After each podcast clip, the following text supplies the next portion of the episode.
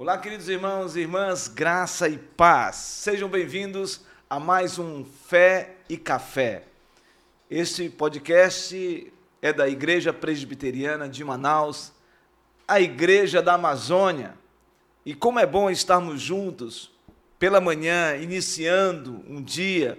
Alguns pastores estão indo trabalhar, outros estão ainda acordando para trabalhar, e outros estarão em casa, ou já estão em casa para o seu home office, ou mesmo para aquelas as tarefas da casa. Mas o mais importante é, seja você em casa, seja você no trabalho, é, é, e nesse caso você vai estar ouvindo esse podcast, seja você no hospital, no leito de UTI, que você possa ser ministrado pela palavra de Deus, pela bênção do Senhor. E nós somos gratos a Deus de tê-los conosco nesta manhã para falarmos sobre um assunto tão importante, tão necessário na nossa caminhada. Os crentes também sofrem, os cristãos também sofrem. Esta é a questão de hoje do nosso Fé e Café. E eu quero dar um bom dia ao pastor Wellington nesta manhã. Bom dia, pastor Francisco. Bom dia, pastor José Nery. Bom, bom dia. dia, gente querida do Senhor Jesus. Deus abençoe grandemente e que essa manhã o seu café seja cheio de fé. Amém. Pastor José Nery, Bom dia. Bom dia para nós e para vocês. Maravilha. Então é o seguinte, gente. Como Sim. é fé e café, vamos colocar um cafezinho agora aqui, ao vivo hoje, porque o pessoal pergunta, pastor, é café mesmo? Sim, é claro, é café. Sim. E vocês sabem de uma coisa? Eu não tomo café puro, não é? Agora tem uns irmãos aí que gostam do café puro mesmo. Mas eu coloco aqui para dizer. E outra coisa, tem açúcar aqui também. Se o pastor Wellington desejar, quer açúcar, pastor? Eu quero. Quantas quero. colheres? Uma colherinha dessa aí, eu Uma colher. E o pastor Zé Nery? Meio. Meia colher. Meia colher. Uma meiota. Aí. Meia, maravilha, hein? Essa palavra meiota aí, o negócio foi. Meiota. Eu lembrei de alguma pegou, coisa aí, pegou. viu?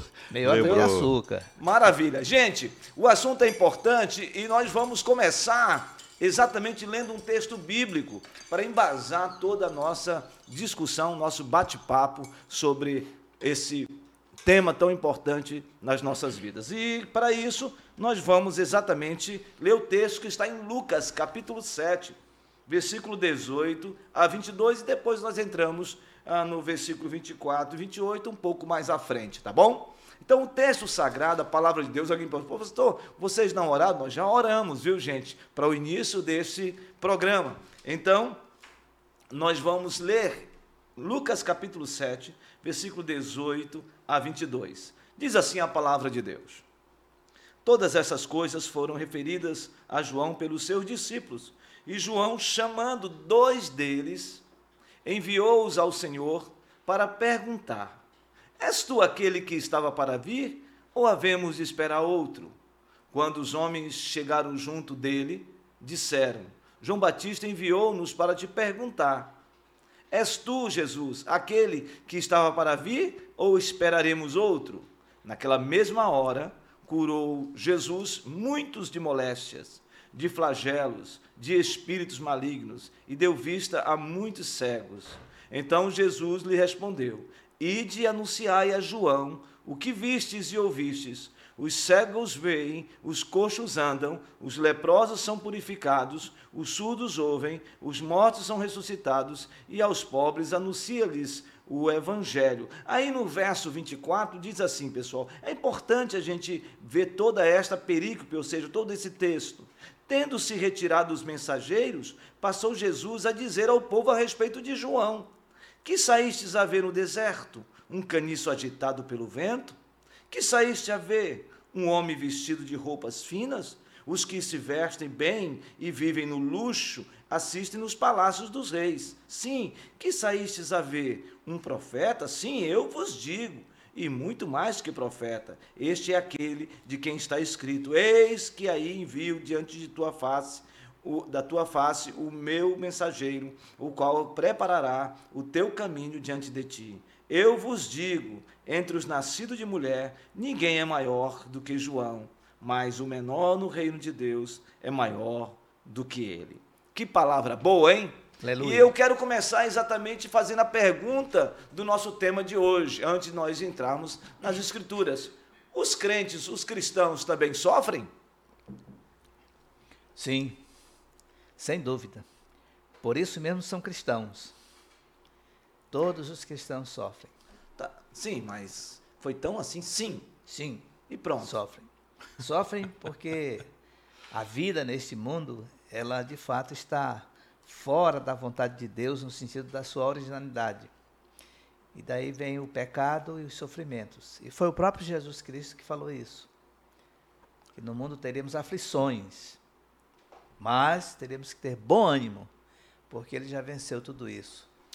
Que bom, pastor Zanelli. Ótimo, é isso mesmo. Mas a grande questão aqui é que a gente ouve em muitos lugares pessoas dizendo que crentes não sofrem, é. que os cristãos não sofrem.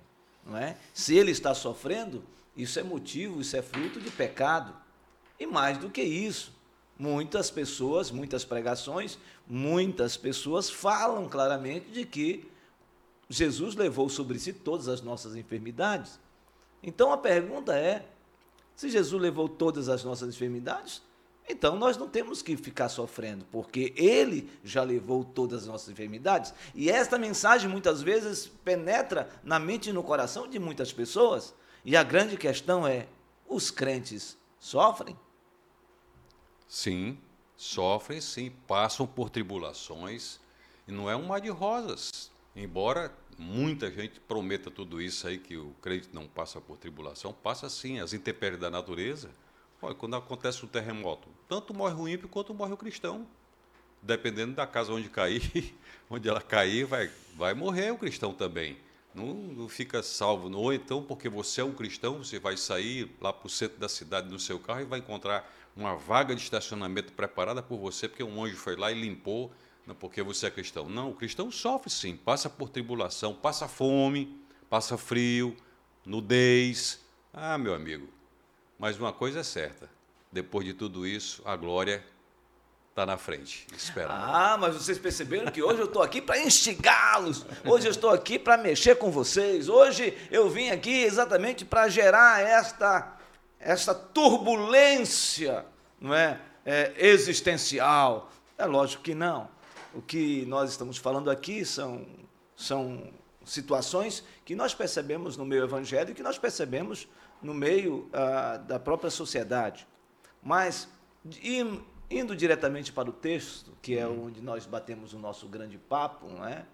é nós encontramos aqui exatamente um exemplo do que vocês estão falando. Não é? Nós estamos falando aqui de um homem, de um profeta, que disse que ao vir Jesus, nem sequer era digno de desatar as suas sandálias. Verdade. Não é? Sim, Nós estamos diante verdade. de um profeta que é conhecido como o atalai do Senhor, que preparou os outeiros, ou seja, outeiros sejam endireitados, sejam nivelados para que passe o Rei da Glória. Este uhum. é conhecido a João Batista como o último dos profetas na concepção da palavra plenamente falando, não é? Nós estamos falando aqui de um profeta que chegou e confrontou os religiosos, chamando-os de raça de víbora, sim, quem sim. vos induziu a ira vindoura a produzir frutos de arrependimento. Nós estamos falando aqui de um profeta que colocou o dedo no nariz de um rei, o rei Herodes Antipas, dizendo para ele que ele estava em pecado, porque ele tinha deitado com a mulher do seu irmão. Verdade. Isso tudo era alguém que mostrava todo o senso profético, a sua voz profética, a sua ousadia, a sua intrepidez de não negociar os valores e os princípios da palavra de Deus, não é verdade? Verdade. Mas por Sim. causa desse confronto que ele fez com o rei, né, a sobrinha do rei, ou melhor, aquela enteada, aquela que estava em volta, não é? Não é? é chegou e pediu como presente a cabeça de João Batista. É fato. Herodes, é teve, fato. Herodes teve, teve uma preocupação, porque ele tinha. Balançou. Esse, balançou ele tinha, Muito. Ele tinha receio né, de João ah. Batista, não é? Porque João Batista era um profeta contundente. Né? Agora, você está falando aí que veio para dar uma pressão. Não, hoje, mas eu, foi? deixa eu só terminar o enredo, Legal, só né? a introdução, É, que aí você enredo começa a cutucar. né? Mas a questão aqui é que a Bíblia diz que esse homem foi aprisionado, foi levado à prisão e ele foi para a prisão de Macairo, que era uma prisão extremamente terrível, era um calabouço profundo. E esse homem está lá agora, né, aprisionado, né, endilemado, sofrendo angústia, um monte de situação. Né? Fome, fome, nudez, sujeira, sujeira, solidão. solidão, crise, né? provavelmente foi esmurrado, Com certeza. acorrentado, e ali este homem, num suspiro, ele chama os seus discípulos, diz: Olha, vão até Jesus e perguntem para Jesus se ele de fato é o Messias, ou nós haveremos de esperar um outro, né? Sim. E aí, então, é, nós nos deparamos com uma questão. Né? O que aconteceu com João Batista? Ele duvidou? Ele negou a fé? Ele retrocedeu? Por que, que ele fez essa pergunta para Jesus? Em que situação este homem fez isso? E aí, pessoal, talvez você que caminha com Jesus também esteja enfrentando dilemas profundos, até mesmo questionando a sua fé, questionando a sua salvação. Talvez você nesta manhã esteja vivendo esses dilemas. E é sobre esses assuntos que nós vamos tratar aqui. E eu vou passar e jogar a bola, porque eu vou comer um pedacinho de bolo enquanto vocês estão falando. Pastor É, Wellington. isso aqui é bom, tá bom demais. Mas olha, pastor, enquanto você falava aí, lembrando aqui de muitas situações do dia a dia da gente, né? Os cristãos, todos nós, passamos por cada situação difícil. Ah, olha, João Batista estava preso ali, ah, ele afrontava de fato o rei. Ele afrontava o que está errado, está errado. Não tem, não, a gente não pode passar a mão por cima e dizer assim, não, está tudo bonitinho, não. Está errado. Nossos dias hoje a gente precisa também fazer a mesma coisa? Precisamos. Sem temer uma cadeia, sem temer até uma prisão? Sim, sem temer até ser degolado. Mas precisamos falar a verdade e ela dói, a verdade dói. E a palavra de Deus, ela não fica, não fica escondida, não, gente. Ela é para afrontar mesmo. E ela convence o homem do pecado, da justiça e do juízo. Ela é a verdade. Agora, João tinha estado há pouco tempo batizando todo mundo que, pelo arrependimento. E de repente Jesus também vem para ele. E na hora que ele vai batizar Jesus, diz a palavra de Deus que os céus se abrem e desce uma pomba, é o Espírito Santo ali representado por aquela pomba, vem ali, está Jesus, está aquela pomba e uma voz que vem do céu e diz: Esse é o meu filho amado, em quem me comprazo. João Batista viu isso. né? Por que, que ele perguntou depois? É isto mesmo? Ou temos que esperar outro? Por que, que ele entrou nessa, nesse dilema? Qual foi a aflição que passou por ele? Será que ele disse assim: se é você, por que você não me livra aqui do cárcere? Se é você o Cristo de fato, por que, que você não, resolve essa situação com Herodes e me tira daqui? E assim também fora a vida dos outros discípulos de Jesus, que passaram por dilemas também, situações difíceis, e será que eles chegaram a essa mesma conclusão? Dizer assim, se é você, por que, que você não me tira daqui? Eu estou supondo que ele tenha falado isso, né? É claro que a gente levanta isso, mas João, eu, por exemplo, se eu tivesse na pele dele, talvez estivesse dizendo isso também. Mas a gente é diferente, cada um passa por provação diferente, cada um passa por situação diferente, e a gente chega, tem hora que a gente chega e diz, Deus, onde é que o Senhor está? Porque o Senhor não É está fato. vendo? Né? Onde é que o Senhor está? Então, pastor, mas daqui a pouco eu vou falar outra coisa aqui também, tá? Ah, negócio é sério. Quer com- complementar, pastor Zanelli? Sim, eu gostaria de dizer aos irmãos queridos que estão conosco hoje e a nós mesmos. Graças a Deus por João Batista. Graças a Deus pela sua vida. Me ocorreu aqui a lembrança de um texto que está em Romanos 15, que diz assim: Tudo quanto outrora foi escrito, para o nosso ensino foi escrito, a fim de que pela paciência e pela consolação das Escrituras tenhamos esperança. crente, filho de Deus, nascido de novo, lavado pelo sangue de Jesus, passa por situações vexatórias nesse mundão. E de fato, eu, pastor Francisco, sua pergunta, eu entendo e eu creio que João Batista, é, na sua essência, ele não duvidou. Eu imagino que, pastor Wellington, que a desesperança, ela formula um certo nível de dúvida, de indagação. É o que eu entendo no texto. Eu vejo aqui nesse texto que João, ele, certeza, ele sabia. Porque ele, primeiro ele era um profeta. E segundo ele viu esse episódio que o pastor Hélio acabou de colocar muito bem aqui. Mas ah, havia, ah, eu imagino no entendimento de João, é, uma pergunta a ser feita na perspectiva de que se Jesus era mesmo o Messias que todo Israel esperava, hum.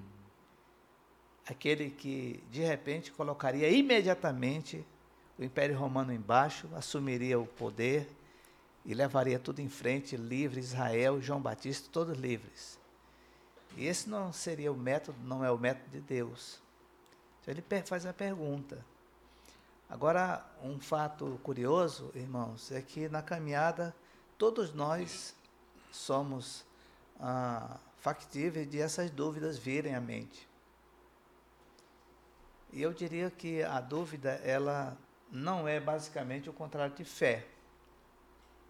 O contrário de fé é incredulidade. João ele era crente.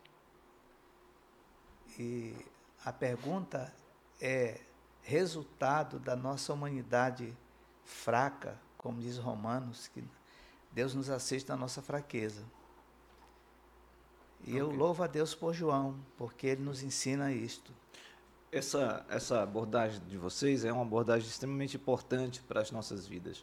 Deixa eu falar uma coisa aqui. A rede social hoje está pulando aqui, tá, o pessoal está todo mundo aqui é, animado, animado e em crise também falando de algumas coisas. É, entrou aqui um pouco de política, essa coisa toda, hum. e, o pessoal falando, olha, mas é, a gente não pode caminhar por partido político, mas se a gente não precisa, precisa, ser perseguido, a gente é melhor a gente caminhar nessa direção. Olha, um monte de gente falando um monte de coisa aqui. Deixa eu falar uma coisa para vocês, que é muito importante, porque as pessoas acham que nós não temos um posicionamento firme, profético com relação a isso.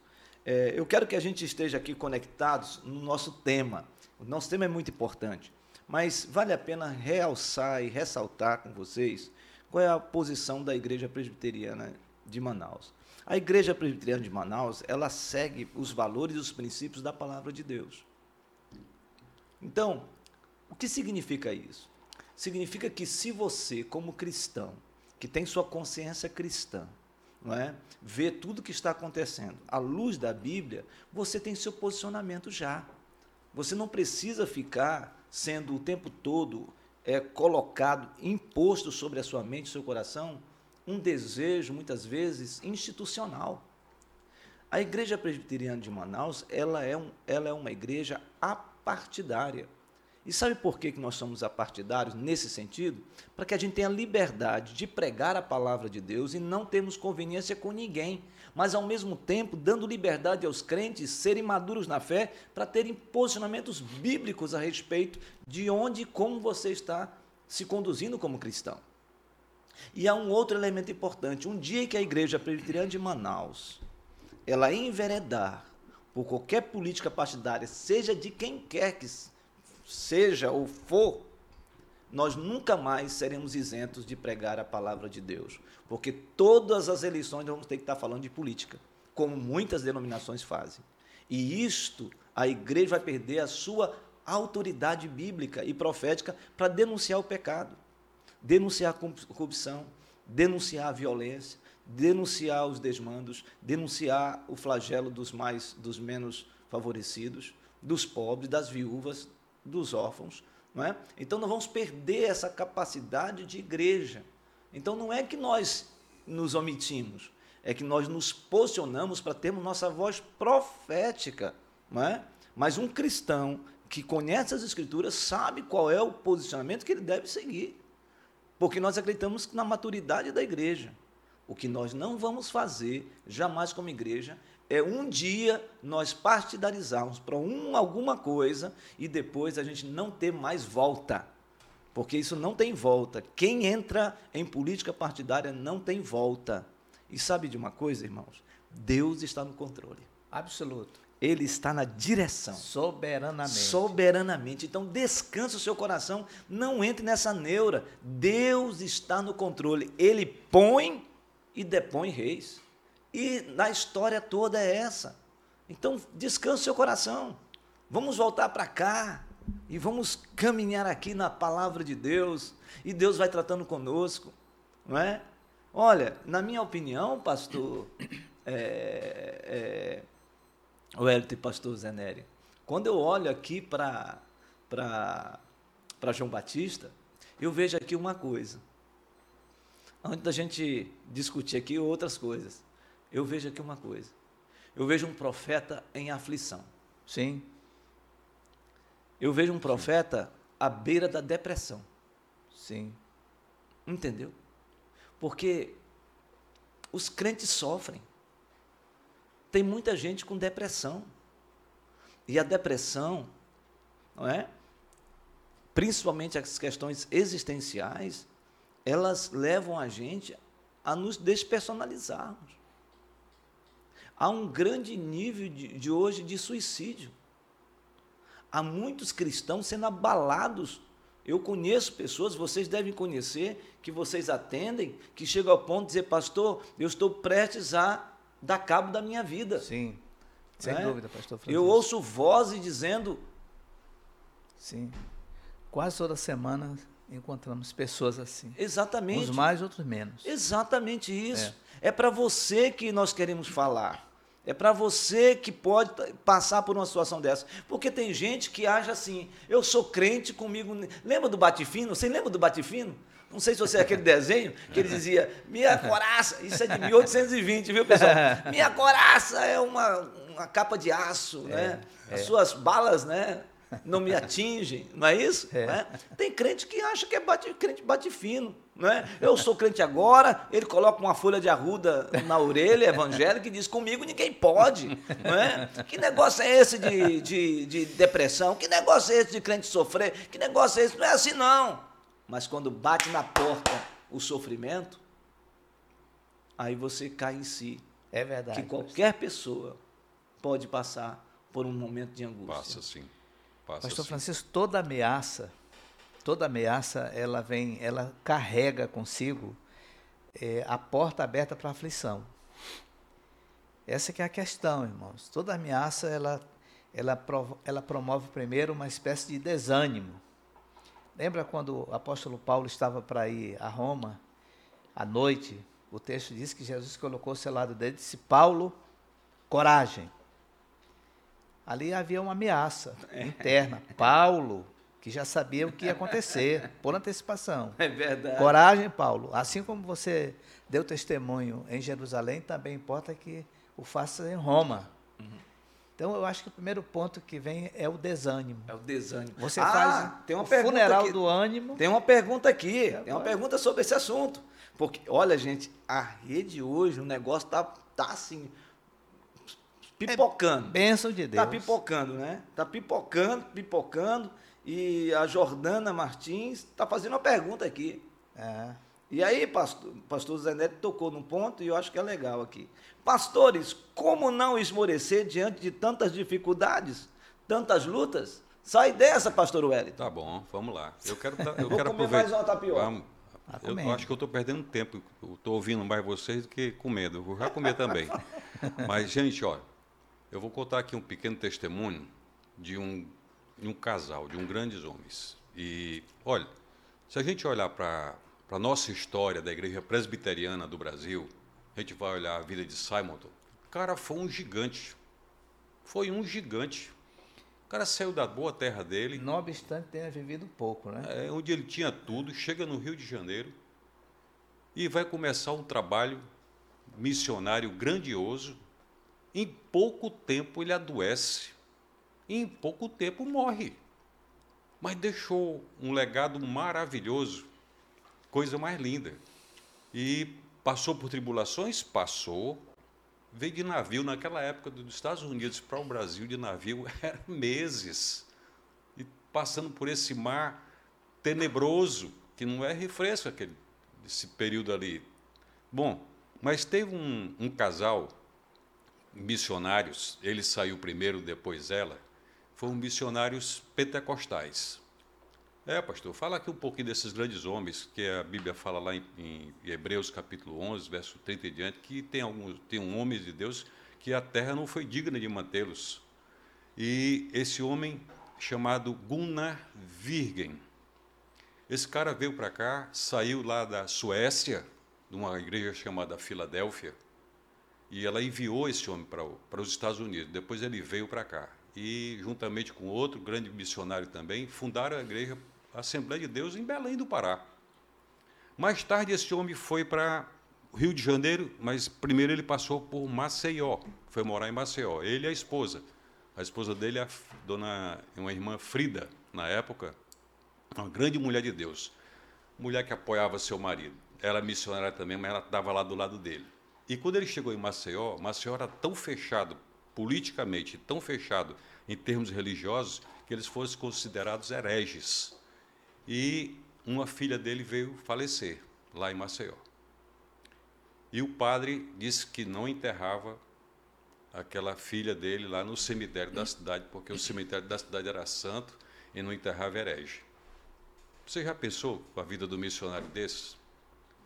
Pregando o evangelho, a verdade da palavra de Deus, e de repente ele simplesmente se vê numa situação terrível, e pega a sua filhinha nos braços, porque também as funerárias não forneceram caixão para ele, para enterrar sua filha, ele leva nos braços para o interior. Vai ter que enterrar no interior do estado de Alagoas. Quando ele volta, ele volta chorando, chega em casa e a esposa o recebe e ele diz: Vamos embora, vamos embora. E ela, orientada pelo Espírito Santo de Deus, consola o coração daquele homem Frida Guna, ou Frida Virgen. Ela consola o coração dele. E nessa hora, o Senhor dá para ela um hino belíssimo que ela escreveu. Ela escreveu vários hinos da harpa cristã, vários hinos. Você vir lá, é, FV, você vai ver que é da harpa cristã, é ela que escreve. Escreveu naquele tempo lá. E essa mulher, Deus deu para ela uma canção, deu para ela o louvor e deu para ela a letra todinha. E eu hoje trouxe aqui, pastor, porque eu me lembrei hoje de manhã desse hino. Aí eu digo, eu vou, eu vou levar, mas eu, vou, eu não vou cantar não, vou só ler, tá bom? Eu canto bem que só, vocês sabem disso, né?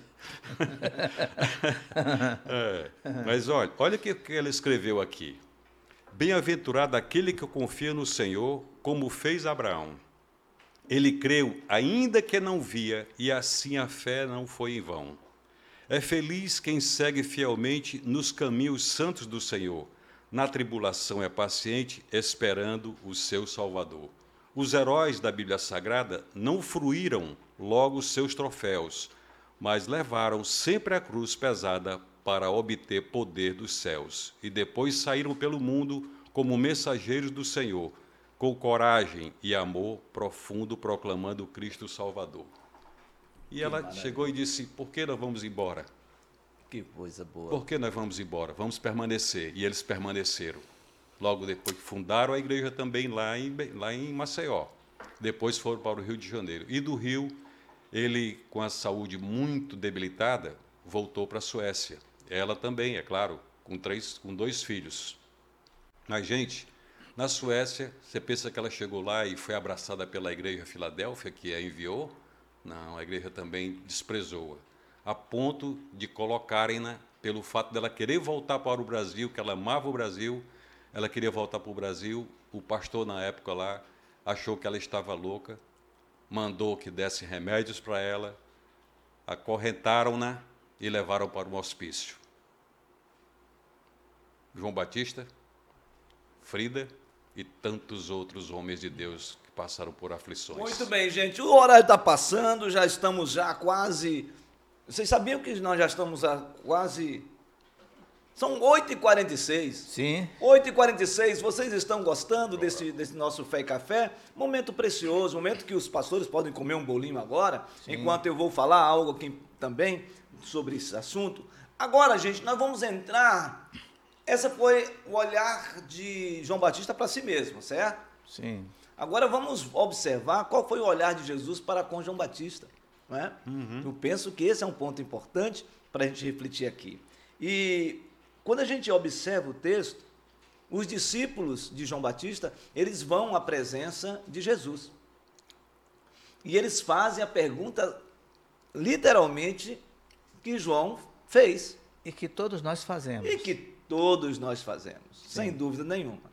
E a pergunta é: és tu aquele que havia de vir, ou havemos ou haveremos de esperar um outro? E a resposta de Jesus é que me intriga. Porque em nenhum momento você encontra Jesus censurando João Batista, Não. questionando João Batista, questionando a fé de João Batista, questionando se João Batista tinha, digamos, retrocedido, é? se tinha dado marcha ré. Sim. O texto diz que Jesus responde a João Batista dizendo: Olha, vão lá, voltem para João e digam para João que os cegos veem, que os coxos andam, que os mortos estão sendo ressuscitados. Ele poderia acrescentar aqui que os, que os envolvidos por forças espirituais estão sendo libertos. Sim.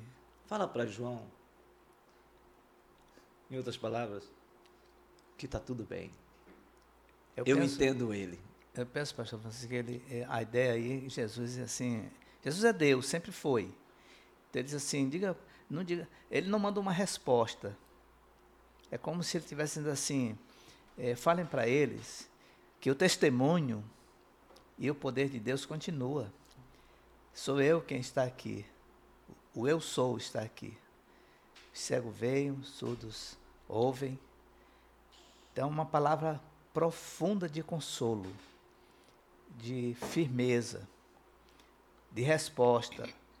Você, João, faz parte deste processo aqui, desse projeto, plano glorioso de Deus. Tudo continua como dantes, aqui no meio do povo de Deus. O que você está passando aí, nós estamos passando por aqui. Daqui a pouco mais eu passarei por um pior do que isto, mas está tudo sob o controle e a soberania do Pai eterno. É verdade. Palavra de consolo profunda. Palavra de consolo. Esse é o olhar de Jesus para João. Aham. E olha, pastor Francisco, eu eh, gostaria de dizer aos irmãos que eu comecei a falar há pouco, começa por um processo, é o desânimo. Uma habilidade muito grande que o império das trevas tem é de produzir desânimo na vida do filho de Deus. E o desânimo ele provoca uma outra, eh, um outro sentimento, um outro envolvimento, que vem o, o, o crente começa a ficar desanimado. Ele começa desanimado, fica desanimado. Depois ele vai para um, um, um nível de desilusão, ele começa a ficar desiludido. E qual é o próximo passo? Ele começa a ficar deprimido. Então, irmãos, nós precisamos ter muito cuidado com estas áreas. Bateu o desânimo. Opa, de onde é que você está vindo? Aqui não. Então, o olhar de Jesus para João, eu imagino que foi nessa perspectiva. João era homem como nós somos. Elias também passou por momentos de depressão, de aflição, profeta em aflição. Jeremias foi um, profeta sempre em aflição, Chor- chorão, mas cumprindo aquilo que Deus havia prometido a ele e ao seu povo. Que maravilha. Pastor Wellington. Eu cheguei aqui cantarolando um, um louvor. De manhã aqui, pastor Fernando estava aqui. E, mas uma pergunta que a irmã fez ainda agora há pouco, pastor. Ah, às vezes nós temos a tendência de murmurar.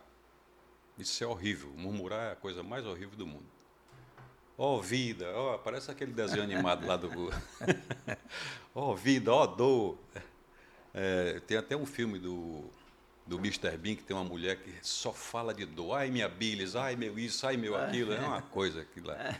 Mas eu cheguei aqui cantarolando um hino, que eu estava folheando a, a harpa cristã e vendo os hinos da, da Frida, e me lembrei de um que eu cheguei aqui cantarolando. Sem vez de murmurares canta um hino de louvor a Deus. Jesus quer te dar vida santa, qual noiva levar-te para o céu.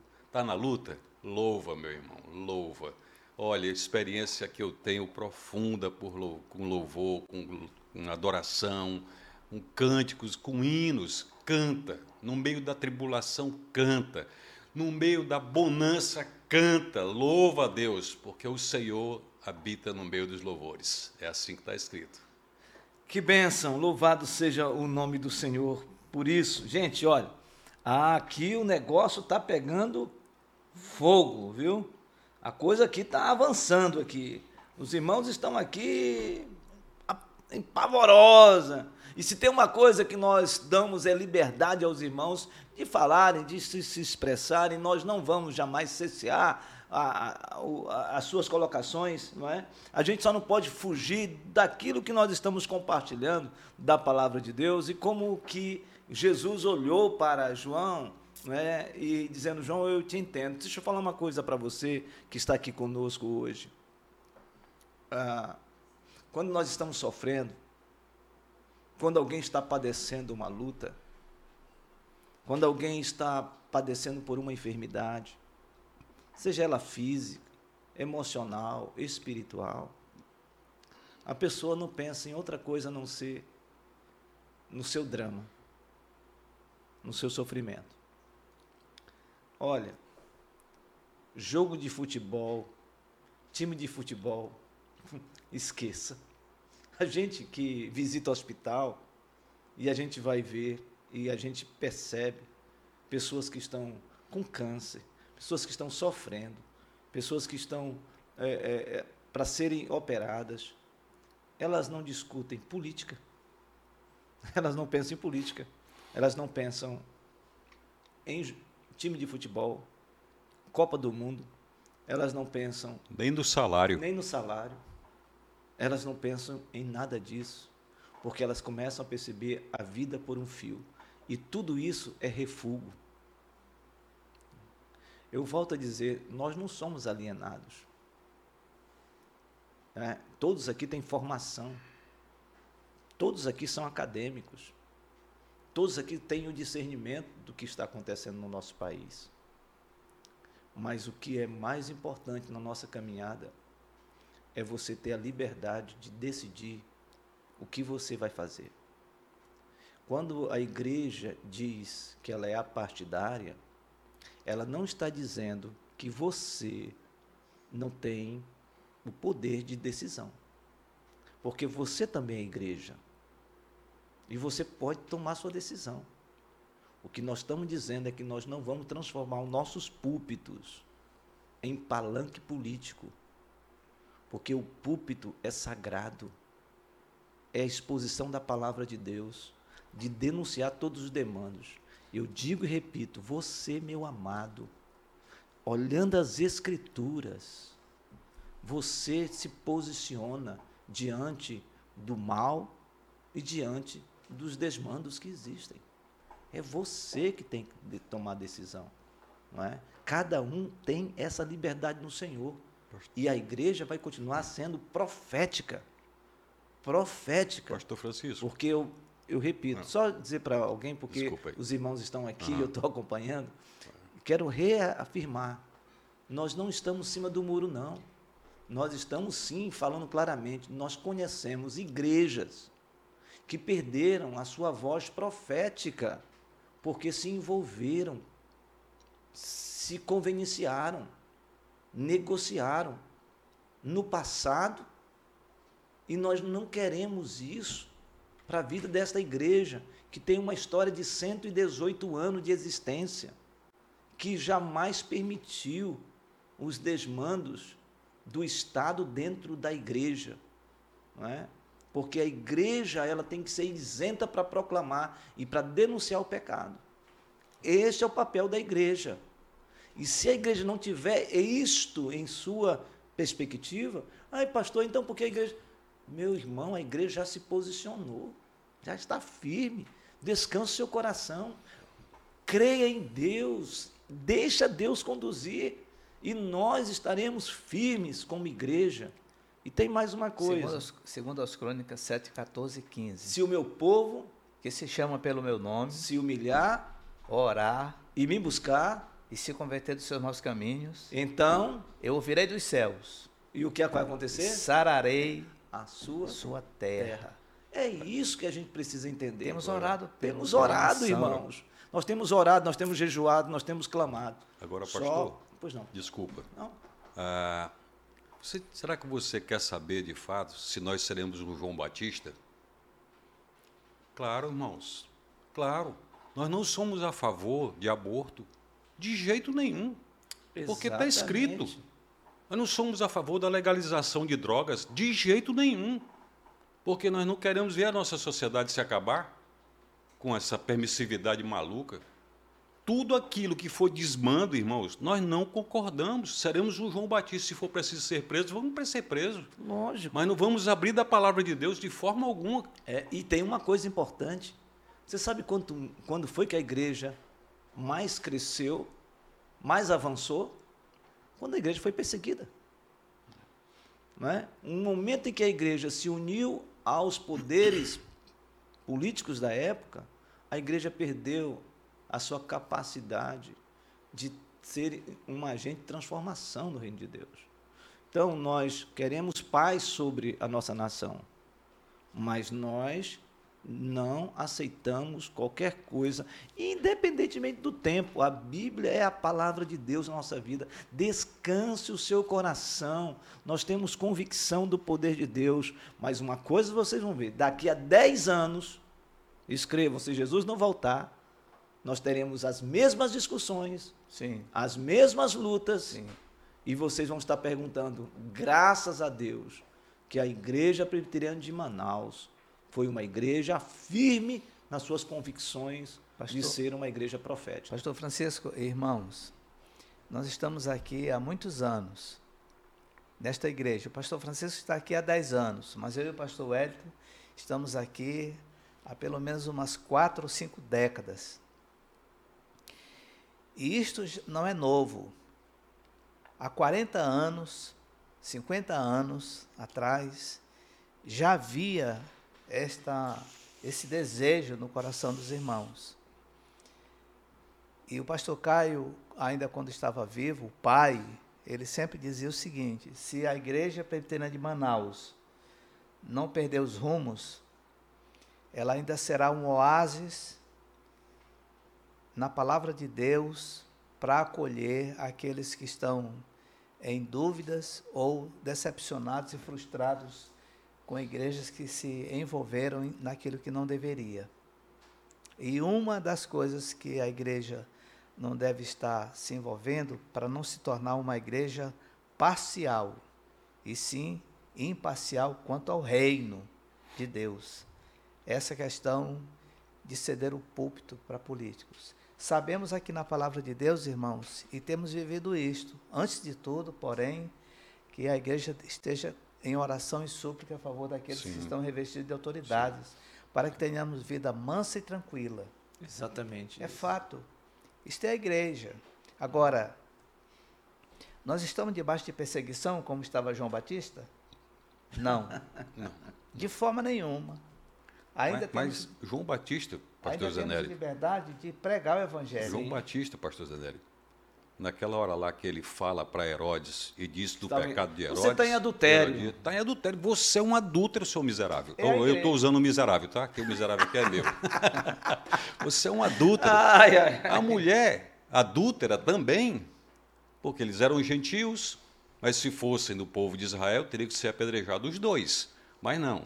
Ela pega e aproveita um momento, excita a filha para pedir a cabeça de João Batista. Quem sabe nós não seremos por aí afora, alguém mais tarde Exatamente. querendo pedir a cabeça da gente. No tempo de Deus. É, tempo de agora, Deus. eu- saiba de uma coisa, meu amado, que nós não somos a favor de nenhum desses demandos. Nós vamos falar de púlpito, sim, é claro. E, Temos e a durante a vida pastoral inteira, Sim.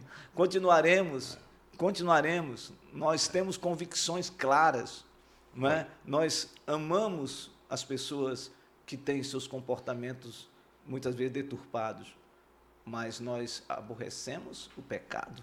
Sim. Entendeu? Nós aborrecemos o pecado. Então, gente boa, a coisa tá boa demais. Gente, vou- nove horas e o. Olha, esse podcast hoje, pensa num podcast que tá pulando. Qual é a pergunta quente que está Ah, por aí? Tem várias aqui, rapaz. Tem várias aqui. É, pastores, há como diferenciar e identificar sofrimentos que procedem da minha desobediência. Isso é a Renata falando, Renata Sarmento. Olha só, identificar os sofrimentos que procedem da minha desobediência e os sofrimentos do acaso, do fluxo natural da vida. Sem dúvida. Tem dúvida nenhuma, sem, Sem- dúvida nenhuma. sem a palavra né? de Deus nos mostra inúmeros exemplos dessa natureza. Mas muito bem, então você está aqui colocando uma pergunta maravilhosa, viu, o Renato? Agora, gente, tem uma coisa aqui importante. Respirou legal agora. O Respirou olhar- legal. O olhar, o olhar, o olhar de Jesus para com João Batista, não foi? Foi. Então nós tivemos primeiramente o olhar de João Batista para si mesmo, Sim. o olhar de Jesus para João Batista. Agora veja o olhar de Jesus para a multidão sobre João Batista. Sim. Olha só, no versículo 24, nós percebemos aí, do vers- versículo 24 a 28, o que Jesus fala sobre João Batista para as pessoas. Sim. Porque com certeza as pessoas ouviram aquela conversa. né? Claro, sem Oh, dúvida. é. João Batista questionando. Jesus estava falando. cercado sempre É, por multidão. não, O que está acontecendo? Aí Jesus, depois que fala aos discípulos de João, para que eles vão a João e digam aquilo que Jesus tinha dito, agora Jesus olha para a multidão. E ele, e ele eleva também Ah. e valoriza João. Exatamente E isso. dá uma lição para nós. Exatamente isso, né? O É. texto diz aqui. Um profeta? né? Mais que um Ele- profeta. É, ele vai falando um caniço agitado pelo vento. O que saíste a ver um vestido de roupa, um homem vestido de roupas finas, o que se veste bem e vivem no luxo, assiste nos palácios dos reis. Sim, que saíste a ver um profeta? Sim, eu vos digo, muito mais que profeta. Isso. Esse é aquele de quem está escrito: Eis aí envio diante de tua face o meu mensageiro, o qual preparará o teu caminho diante de ti. E eu vos digo, disse Jesus, entre os nascidos de mulher, ninguém é maior do que João. E aí? E aí que Jesus, numa fala dessa, ele valoriza a vida e a fé de João Batista, como também ele olha para nós. Ele está dizendo mais do que um profeta, mais que um profeta. Como dizendo assim, João é um homem normal como todos os outros. Todos os outros profetas que passaram pela situação e nós também, certamente, pastor Francisco e irmãos, passaremos por esses momentos. E é esta forma de Jesus valorizar, abençoar e dizer que ele é rei, ele é o Senhor e ele ama independentemente da situação em que nós estamos passando, vivendo e às vezes até com viés de dúvida, que não significa dizer incredulidade. Abraão teve dúvidas, Isaac teve dúvidas, Jacó teve dúvidas, Abraão teve dúvidas e foi chamado Paulo teve dúvidas. É. É, Pai. se- pai da fé, pai da fé. Então, ah, Deus nunca permitiu que o, o seu povo, apesar desse viés de dúvida, eh, deixasse de ser pessoas de fé, grande homem de fé. João Batista não deixou de ser um grande homem de fé porque ele passou por esse momento, absolutamente. Mas aqui Jesus o endossa. É. Que maravilha! Para encerrar, agora, pastor, pastor, Wellington. É. Como é que Jesus fala da gente? Ah, foi só de João até agora, né? Mas como é que Jesus fala da gente? Nós hoje, os crentes de hoje, esses que viveram até agora, como é que Jesus fala? O apóstolo Pedro escrevendo diz assim: Vós sois geração eleita, sacerdócio real. Você sabe o que é isso? Você sabe o que, que significa isso? Sacerdócio real, nação santa, povo de propriedade exclusiva de Deus, a fim de proclamar as virtudes daquele que vos chamou das trevas para a sua maravilhosa luz. Você sabe o que, que posicionamento é esse, irmãos? Meu amado, quem tem a liberdade de falar com o Pai como nós temos? Quem? Sobre a terra? O ímpio? O ímpio não tem essa liberdade. Nós temos. Quando falamos a respeito de, de, questões políticas, gente, nós falamos com quem muda a história. Nós temos o privilégio de falar com Jesus Cristo, nosso Senhor e Salvador, e Ele tem o um controle da natureza, tem o um controle de todas as coisas em Suas mãos. Nós, os cristãos, sacerdotes do nosso Deus, falamos com o Senhor. Coisa Isso é boa. coisa maravilhosa. Coisa boa. Gente, o Fé e Café está encerrando. É, um, é muito rápido, não é? Aqui sempre estaremos nas terças-feiras, às 8 da manhã até às 9. Hoje passamos um pouco, não é? Sete minutos, mas porque nós começamos um pouquinho atrasado por causa do trânsito hoje, mas eu gostaria de concluir este encontro falando algo que precisa ser segredado no seu coração. Tudo que os nossos pastores falaram é, é, à luz da Bíblia é assertivo no nosso coração. Mas lembre-se, quando a gente diz que cristãos também sofrem, isso significa que Deus conhece o seu sofrimento. Deus conhece a sua dor, Deus conhece as suas lágrimas, Deus conhece os seus suas angústias, as suas crises existenciais mais profundas da sua alma. Mas saiba de uma coisa: Jesus ama você. E aquilo que o pastor Wellington disse, o pastor José Nery disse, é a pura verdade. Jesus sabe quem você é, ele coloca você no seu colo e afaga o seu lamento, a sua dor, a sua tristeza. Sabe por quê? Porque ele é Pai, porque ele ama, porque ele está interessado em curar e passar o bálsamo sobre as suas aflições. Que Deus abençoe grandemente a sua vida e que você possa declarar, apesar de tudo, aquilo que está escrito lá em Filipenses capítulo 4, versículo 13. Tudo posso naquele que me fortalece. Gente, Deus abençoe a todos vocês. Pastor José Neri, Pastor Wellington, muito okay. obrigado. Que encontro Alegria. maravilhoso. Aleluia. Aqui, se eu falar para vocês o que está aqui de gente, teve uma. Teve a Vitória disse algo aqui, olha. A Vitória disse algo aqui, só para a gente lembrar. A, a Vitória disse: analisando aqui, acredito que o fé e café poderia virar fé, café e almoço. Porque o tempo é pouco. Né? Aí o Hugo disse, podia ter duas horas sem problema algum, que eu ficava aqui tranquilo.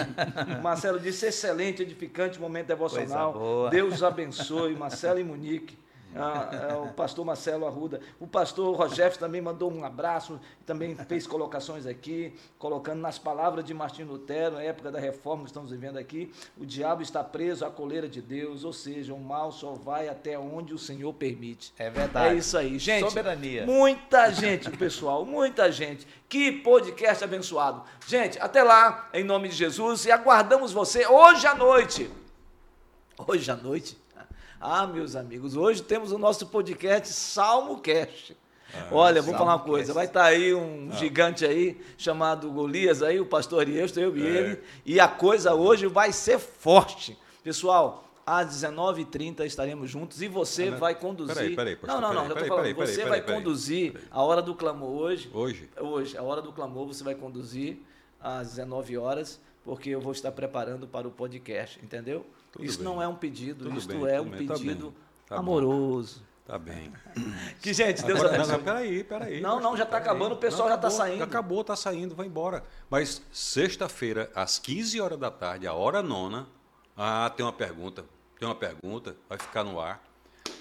Qual foi a tribo do apóstolo Pedro? Qual era a tribo dele, das 12 tribos de Israel? Tá bom? Para sábado, para sexta-feira, a hora nona. Gente, vamos, porque Nove e meia Vamos. nós temos agora é, reunião do colegiado pastoral. Todas as terças-feiras estamos aqui juntos para orarmos e também para trabalharmos as ações da igreja para a semana. Deus abençoe vocês, um, um bom dia e que o Espírito Santo de Deus continue fortalecendo a sua vida, a sua casa, a sua família, para a glória de Deus. E lembre-se, o, o Senhor é conosco, sempre. É Forte abraço. Amém.